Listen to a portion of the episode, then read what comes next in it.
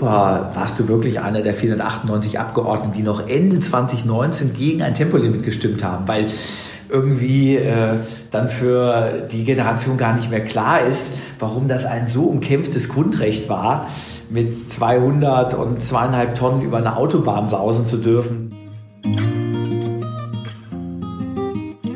Hallo und herzlich willkommen zu Sinneswandel, dem Podcast für persönliche und gesellschaftliche Transformation. Mein Name ist Marilena Behrens und ich freue mich, dass du heute mit dabei bist. In der Nachhaltigkeitsdebatte werden wir als Einzelne, also als Bürgerinnen und Bürger, ja häufig auf die Rolle der Konsumentinnen reduziert das heißt, uns wird weiß gemacht, wir sollen doch einfach ein bisschen mehr verzichten, ja, bewusstere Entscheidungen treffen und äh, ja, ein bisschen weniger Plastik, einfach Veggie werden und dann passt das schon. Und natürlich ist dieser Hebel nicht außer Acht zu lassen. Allerdings äh, wird diese Reduzierung nicht unserem Potenzial gerecht. Wir könnten weitaus mehr tun, vor allem wenn wir uns als Zukunftskünstlerinnen begreifen, die in der Lage sind, ihre Handlungsspielräume zu nutzen und aktiv Zukunft mitzugestalten. Der Meinung ist äh, Professor Dr. Uwe Schneidewind den ich heute zu Gast habe. Und er ist Präsident des Wuppertal-Instituts für Klima, Umwelt, Energie sowie Professor für Innovationsmanagement und Nachhaltigkeit an der Bergischen Universität Wuppertal. Zudem ist er Mitglied des angesehenen Club of Rome und des Wissenschaftlichen Beirats für globale Umweltfragen. Ein vielbeschäftigter Mann mit einer großen Vision und Mission, weshalb ich mich umso mehr freue, dass ich äh, ja Professor Schneidewind für ein Gespräch begeistern konnte. Und apropos Begeisterung, ich weiß nicht, ob du studiert hast oder zumindest mal in den Genuss einer Uni-Vorlesung gekommen bist. Was ich dort oft sehe und höre, sind ja ProfessorInnen, die es schaffen, den ganzen Saal innerhalb weniger Minuten in ein Schlafzimmer zu verwandeln. So monoton und wenig mitreißend sind oft ihre Monologe.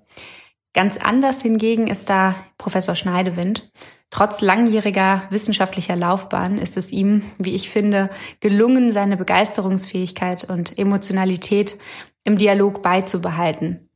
Ja, vielleicht auch ein Grund, weshalb ich sein Konzept der Zukunftskunst, worauf wir auch äh, zu sprechen kommen, ja, direkt überzeugt hat.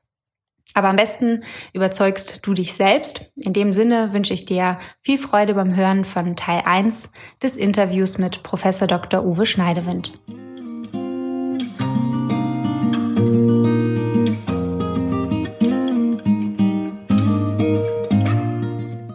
Ja, erstmal herzlich willkommen. Hallo.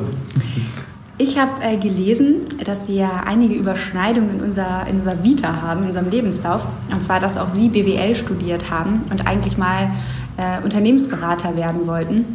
Irgendwann äh, hat Sie aber scheinbar, irgendwas hat Sie dann scheinbar doch dazu bewegt, einen anderen Weg einzuschlagen. Ähm, was ist da damals passiert?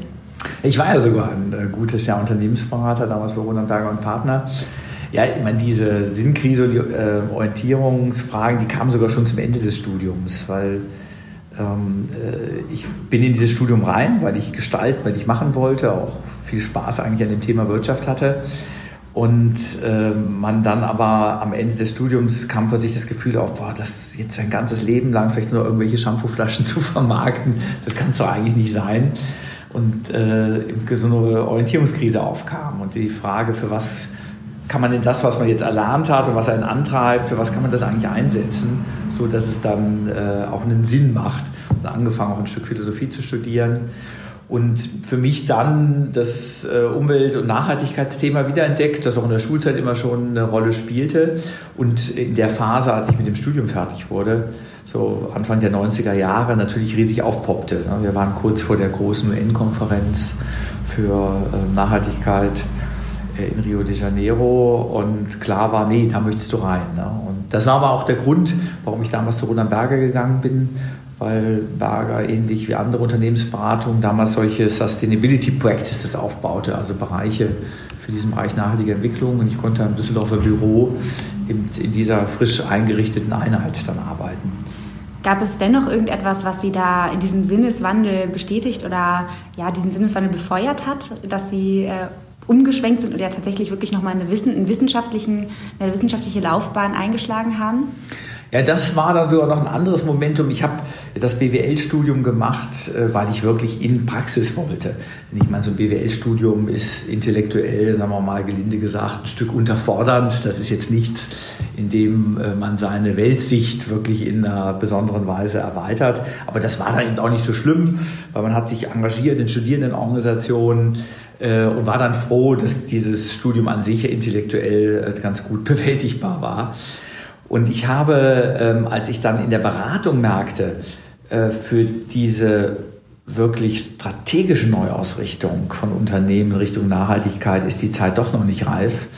Äh, und das vieles einfach nur an der Oberfläche lief, mich dann entschieden, wieder an Uni zurückzugehen, um eben zu schauen, wie kann man die Spiel- und Freiräume für unternehmerisches Engagement für so eine nachhaltige Entwicklung wirklich zu erhöhen. Und bin in dem Rahmen an der Uni St. Gallen gelandet die damals eines der ersten Institute für Wirtschaft und Ökologie hatte.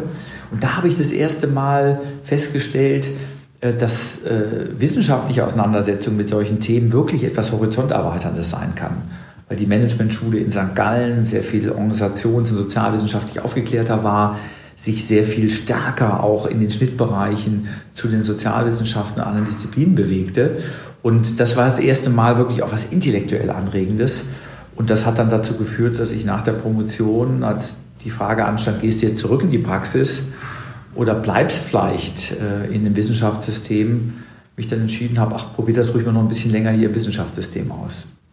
Und weshalb genau Nachhaltigkeit? Warum Nachhaltigkeit? Was bewegt Sie vielleicht auch bis heute eigentlich im Prinzip Ihr gesamtes Leben der Nachhaltigkeit oder auch der Zukunftskunst zu widmen?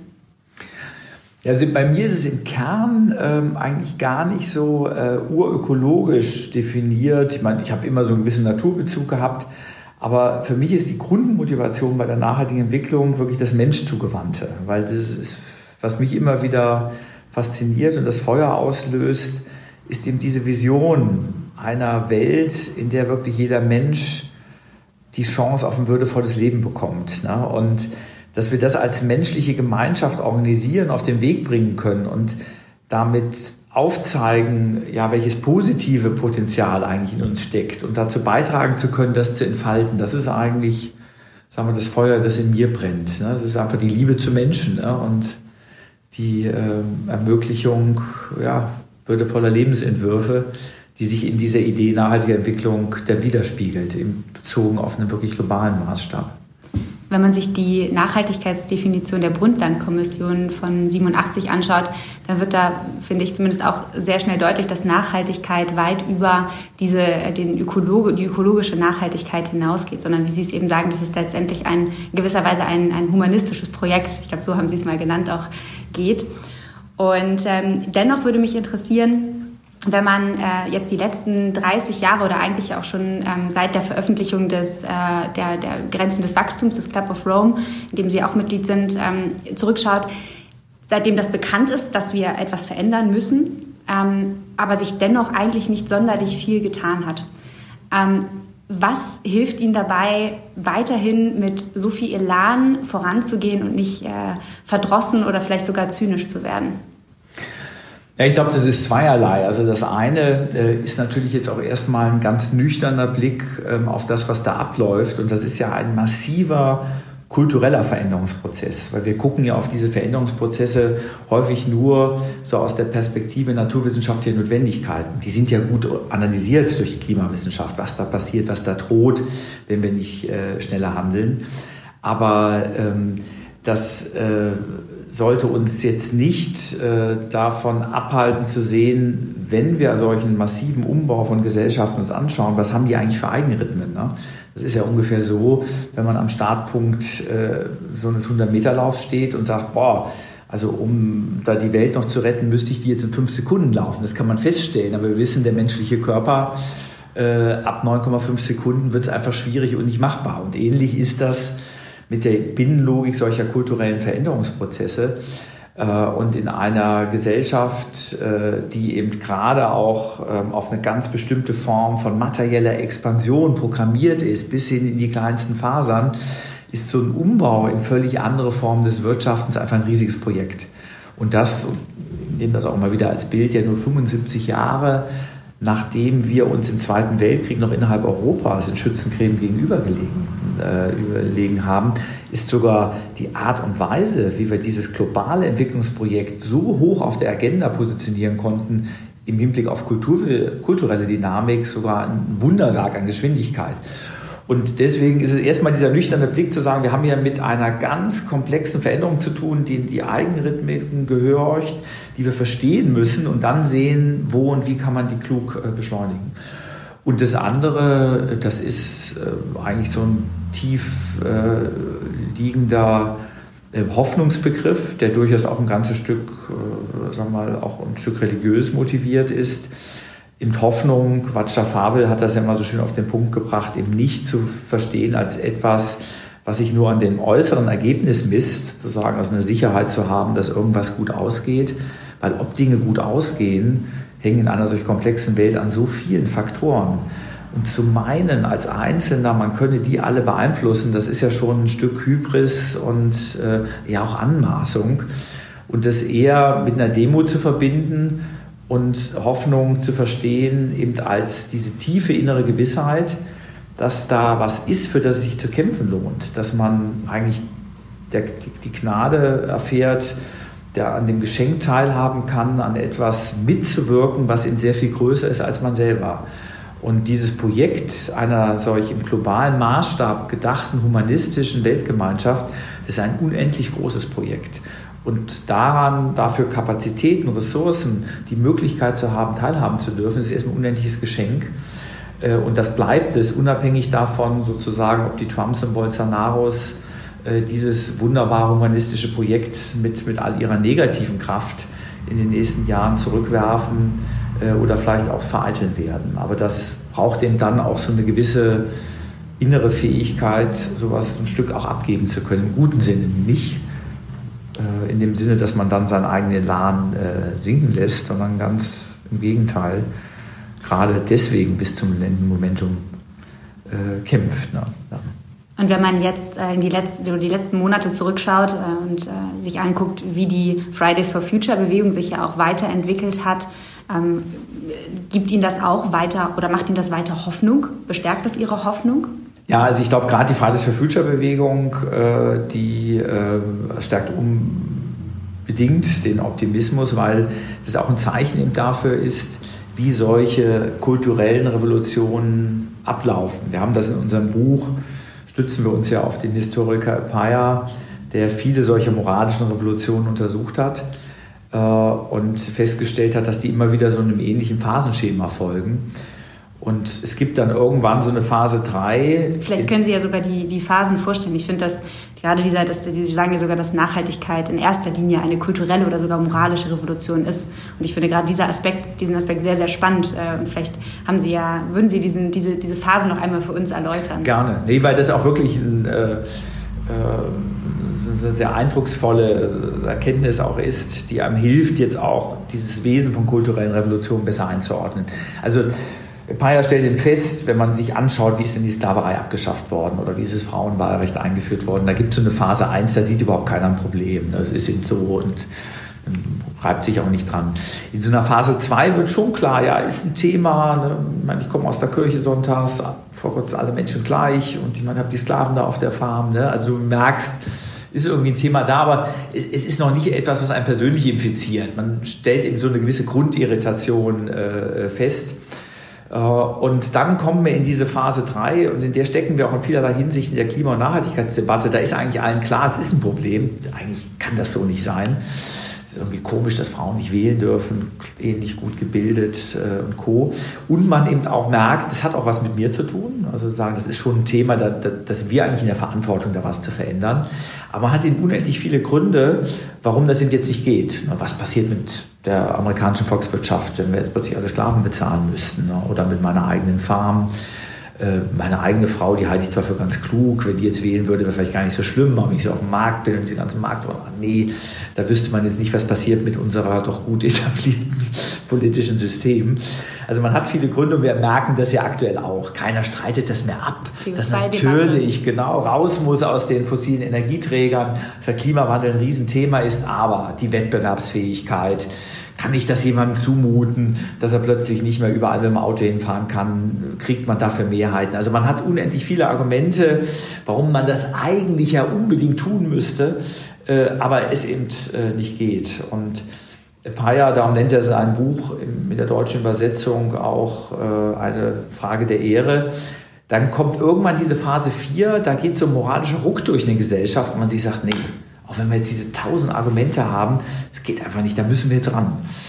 Äh, und ähm, das kann, können einzelne Momente sein, wie wir es damals mit Fukushima im März 2011 erlebt haben. Da war ja, waren ja auch vorher gerade die Kernkraftwerkslaufzeiten verlängert worden, weil man sagte, geht nicht für die deutsche Volkswirtschaft, haben wir überall die Blackouts, wenn wir jetzt nicht doch nochmal wieder die äh, Kernkraftwerkslaufzeiten mehr verlängern, als das die vorangegangene Regierung gemacht hatte. Und dann kam Fukushima alle sahen, was, was da für ein Risiko für die Menschen heute und künftige Generationen drin steckt. Und dann ging durch die Gesellschaft in Deutschland so Druck.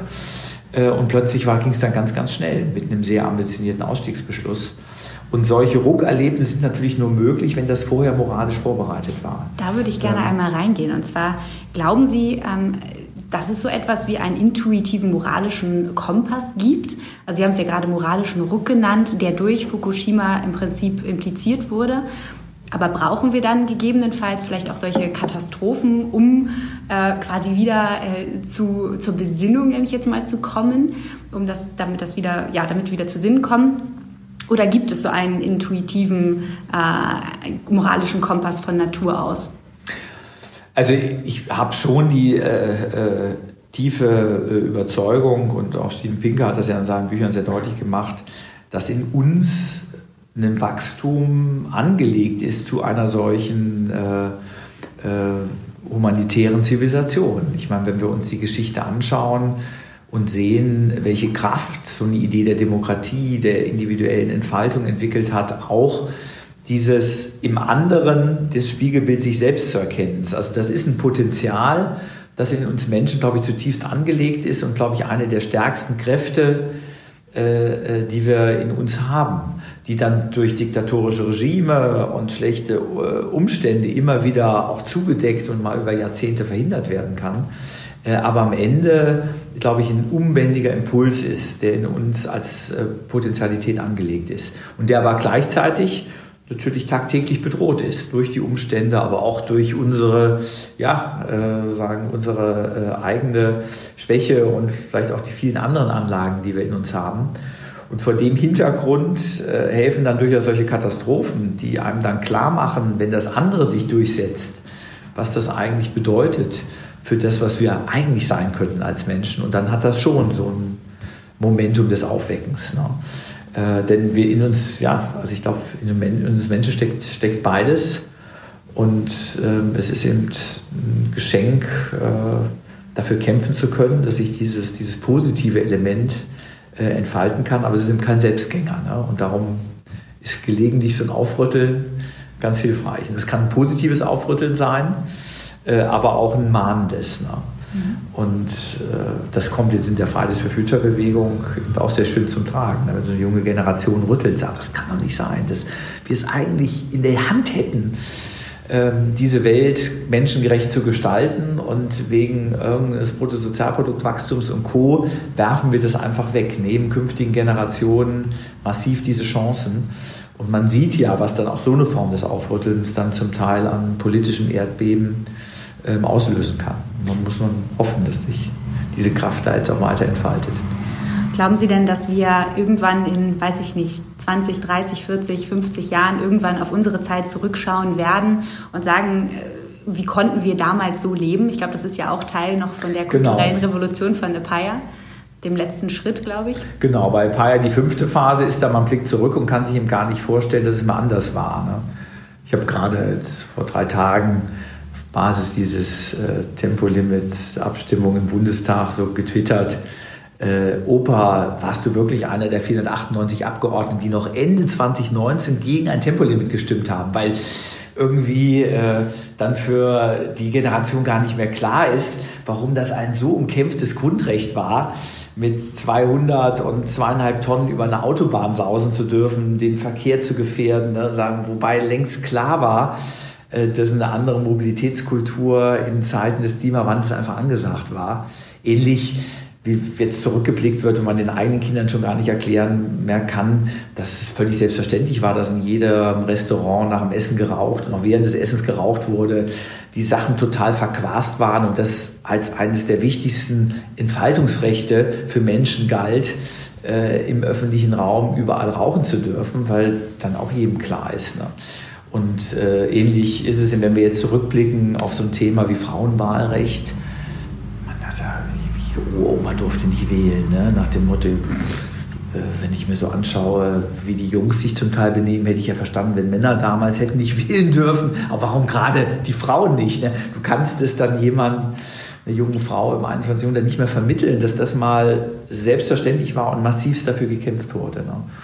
Und ich glaube, das wird uns bei vielen Dingen, über die wir jetzt diskutieren, gehen. Also gerade in der Mobilität, ne, diese, auch dieser ökonomische Wahnsinn, ähm, den wir da praktizieren, eine hochproduktive Volkswirtschaft, die überall die letzten Produktivitätsreserven rauskratzt und sich dann mit den damit erwirtschafteten Erträgen Investitionsgüter, Autos in Kosten von 20.000 bis 80.000 Euro erwirbt, die sie 23,5 Stunden am Tag nicht genutzt lässt. Ne? Also auch ein ökonomischer Schmarrn und der dann noch dazu beiträgt, dass unsere Straßenräume mit diesen Blechkisten vollgeparkt sind, unsere urbane Qualität beeinträchtigen und noch ein riesiges ökologisches Problem sind.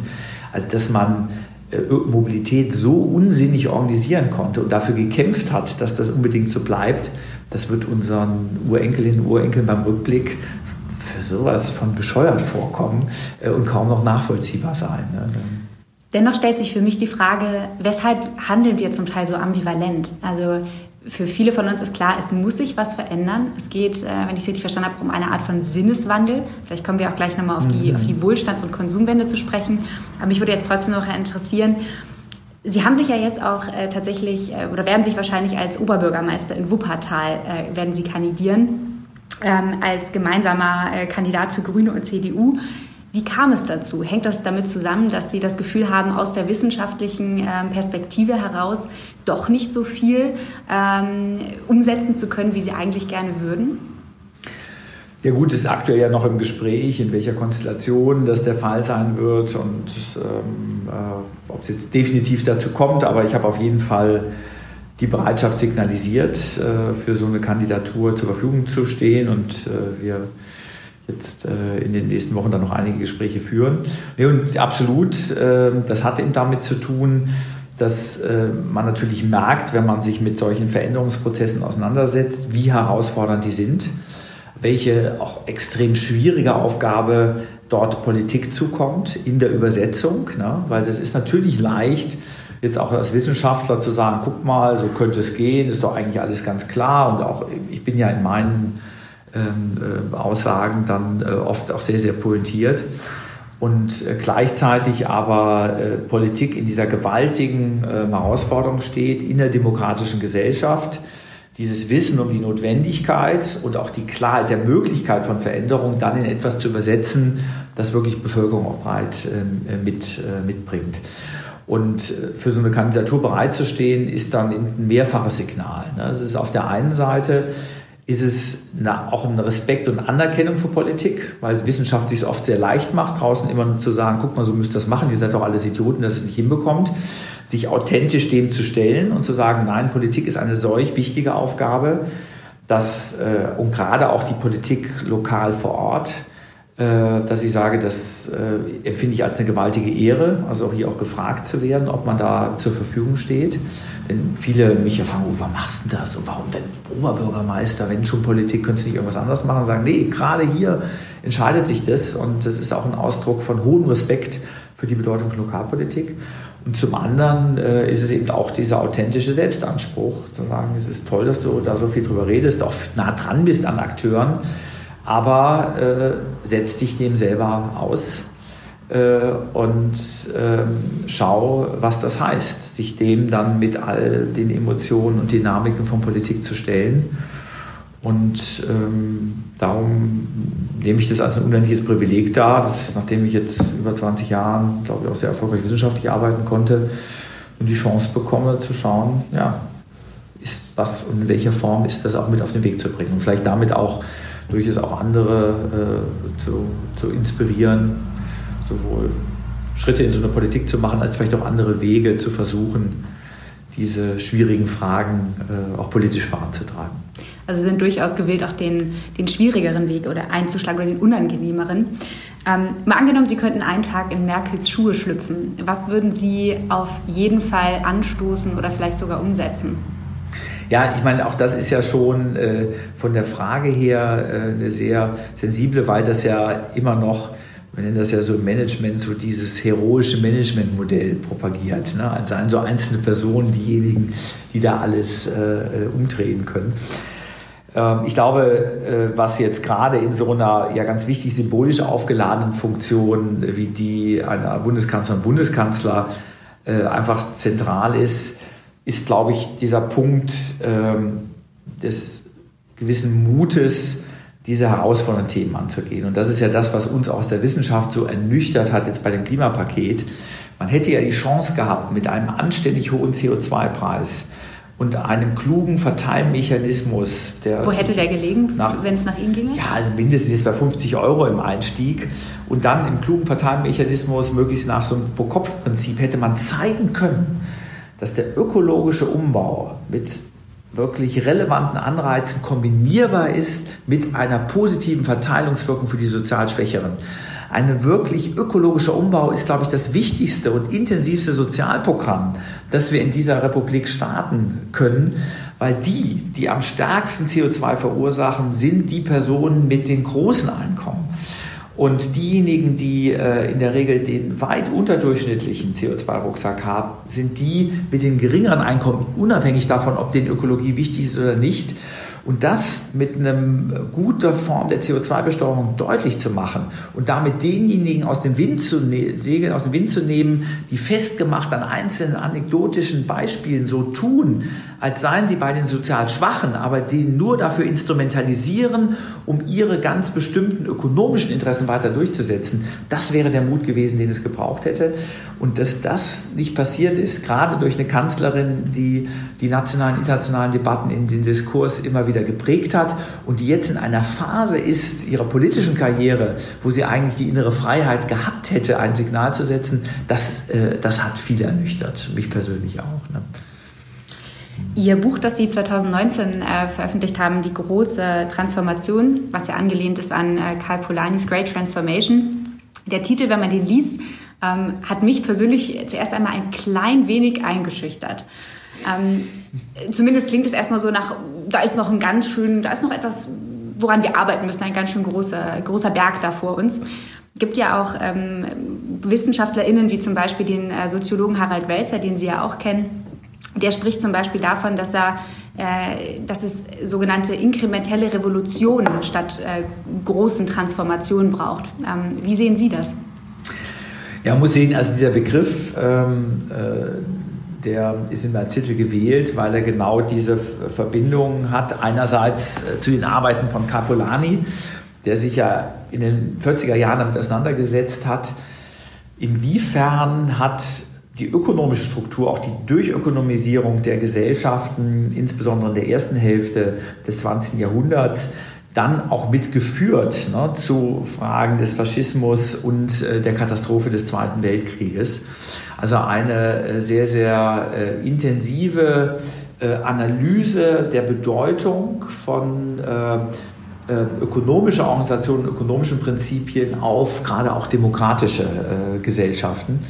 Und dann hat ja diesen Terminus der wissenschaftliche Beirat der Bundesregierung Globale Umweltveränderung 2011 wieder aufgenommen um eigentlich mit dem Begriff große Transformation deutlich zu machen, dass das, was da im 21. Jahrhundert an technologischem, ökonomischem, politischem, gesellschaftlichem Umbau vor uns steht, um mit dem Klimathema umzugehen, eine Dimension hat, wie wir es zuletzt in der industriellen Revolution, die auch der Ausgangspunkt dann der Polanyi-Analysen ist, mindestens in Dimension hat. Und was wir mit dem Buch ja machen wollten, sind diese beiden Analysen, äh, die ja auch gar nicht leicht zugänglich sind im Wissenschaftsbereich, sehr, sehr etabliert, über so ein Buch äh, ein Stück äh, nochmal mehr ähm, auszubuchstabieren. Darum, darum der Titel. Greifbarer zu machen. Greifbarer zu machen, genau. Die Theorie der Veränderung, die in dem Buch aber zugrunde liegt, ist eben nicht die eines Masterplans ne, von irgendwelchen Experten, die sich jetzt ausdenken, wie muss man eine große Transformation bauen, dann wird es umgesetzt, sondern äh, wir äh, eher das, was Sie jetzt bei Harald Welzer skizziert haben oder Maya Göpel, ähm, hat das ja sehr schön ähm, auf den äh, Punkt gebracht, die nennt das radikaler Inkrementalismus.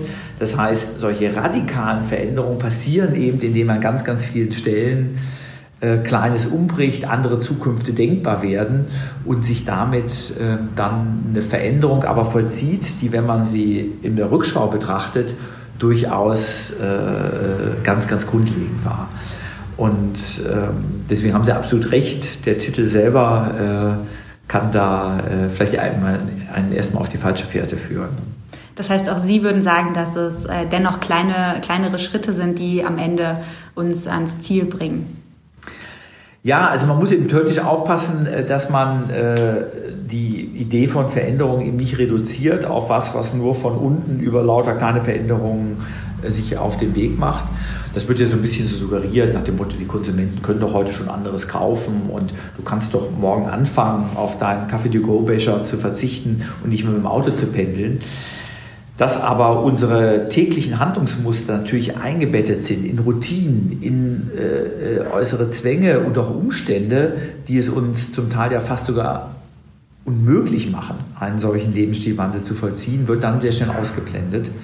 Wir haben ja 2013 mit Angelika Zahnt mal ein schönes Buch gemacht, damit gutes Leben einfacher wird äh, und eben sehr stark für das, was wir nennen, eine Suffizienzpolitik geworben, also für Randbedingungen, in denen plötzlich das Radfahren, das aufs Auto verzichten, einfach auch der, der angenehmere und attraktivere äh, Weg ist, Mobilität in der Stadt äh, zu, äh, umzusetzen.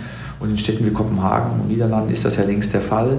Und das ist ja auch eine Idee, so eine Swatch-Idee ist gewesen. Das ist ja keine Zwangsbeglückung, sondern dass man einfach sicher sein kann, mindestens einmal in der Woche bekomme ich äh, in meiner Kantine auch zwei oder drei äh, attraktive vegetarische Alternativen. Probiert das einfach mal aus. Ah, der wurde ja massiv abgelehnt, der Veggie Day. Absolut, ne? weil äh, natürlich, äh, und das, das hat ja mit einer sozialpsychologischen Dynamik zu tun, wir leben ja in einer Welt, äh, wo die Menschen sich zunehmend ähm, eigentlich äh, getrieben fühlen. Ne? Also die individuellen Autonomiebereiche sind immer weniger geworden. Ne? Ich muss, um meine Familie zu ernähren, muss ich einen zweiten, dritten Job annehmen. Ich muss hochflexibel sein, dann verfügbar, wenn mein Arbeitgeber äh, das, äh, das möchte. Auf den sozialen Medien ständig erreichbar sein. Also wir leben in einer Welt, in der äh, Selbstwirksamkeit und Autonomieerfahrung immer mehr abnehmen.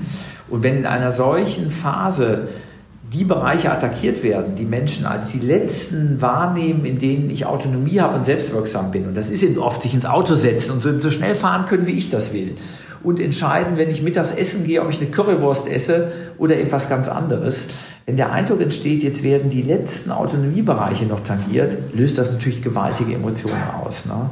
Und das hat man bei der Ablehnung des Veggie-Days gemerkt, merkt es jetzt bei dieser aufgeladenen äh, äh, Thematik äh, um das Tempolimit.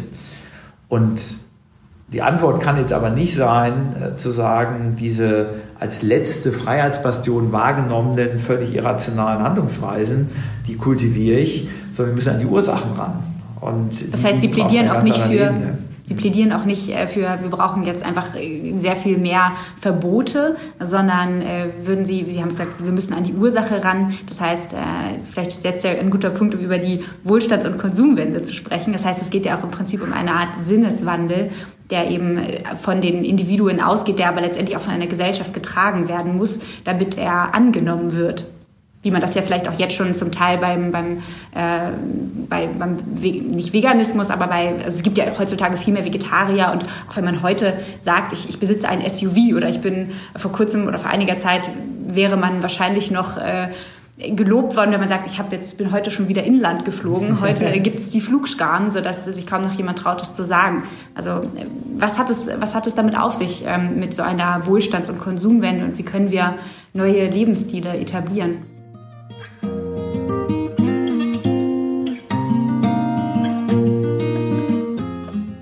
Ich hoffe, der erste Teil des Interviews hat dich neugierig gemacht, wie es in dem Teil 2 weitergehen wird.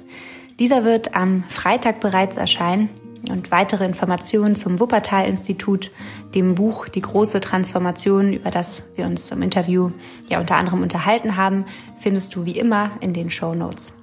Wenn dir die Folge gefallen hat, dann teile sie gerne mit Freunden, Familie und Kollegen oder wenn du magst, hinterlass mir auch gerne eine Rezension auf iTunes. Die lese ich mir auch wirklich durch. Über eine kürzlich verfasste habe ich mich besonders gefreut. Und darin schreibt K.B.U.M.B. Meine Güte, was für ein Name. Liebe Marilena, ich bin dir dankbar für die hervorragende Qualität deiner Interviews mit wirklich so guten Personen. Danke dir für diese mannigfachen Inputs in so vielen lebensnotwendigen Bereichen. Bitte weiter so. Es hinterlässt große Spuren, die ich als Lehrerin, Mama somit und somit als Multiplikatorin weiterverfolge. Wow, ja, vielen Dank für diese lobenden Worte. Das lässt mir mein Herz aufgehen.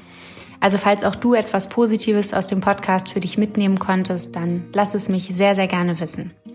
In dem Sinne, alles Gute und bis zum nächsten Mal bei Sinneswandel, dem Podcast für persönliche und gesellschaftliche Transformation.